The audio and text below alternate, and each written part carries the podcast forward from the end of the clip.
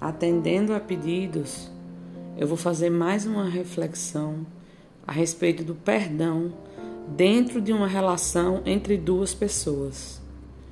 Minha opinião é: se te magoaram e essa mágoa é recente, porque você ainda lembra dela e você ainda não consegue cogitar a possibilidade desse perdão, não se condene por isso, pois o tempo é fundamental nesse processo.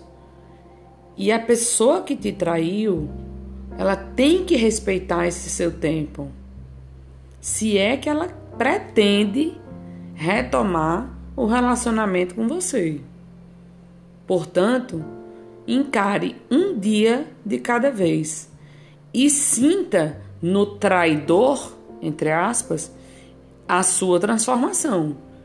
Porque também não adianta você perdoar e a pessoa não mudar não se transformar. O tempo, ele ameniza as coisas, ele ameniza a dor e também traz clareza para os pensamentos.